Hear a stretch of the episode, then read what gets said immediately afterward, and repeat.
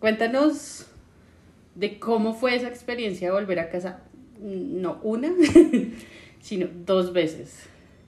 Pues como lo decíamos y lo habíamos hablado hace unos días, es preferible volver a tu cuento eh, de familia, a tu casa, a tu seguridad y no vivir en tu falso cuento de horror.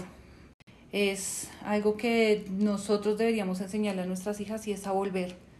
No importa que su príncipe se vuelva un monstruo, hay que volver, ¿sí? Para evitar casos más extremos como chicas que mueren a manos de personas eh, que supuestamente las quieren y a la hora del té no es así. No es malo volver, de verdad no es malo. Lo malo es tomar decisiones a la carrera y no escuchar, ¿sí? O lo malo es no tomar una decisión en, el, en, en la primera alerta que tú ves. Entonces sí, sí, sí hay personas que te aceptan con todo, con tus errores, con tus horrores, con tus miedos, con tus cicatrices, con tus heridas abiertas, con todo, con todo.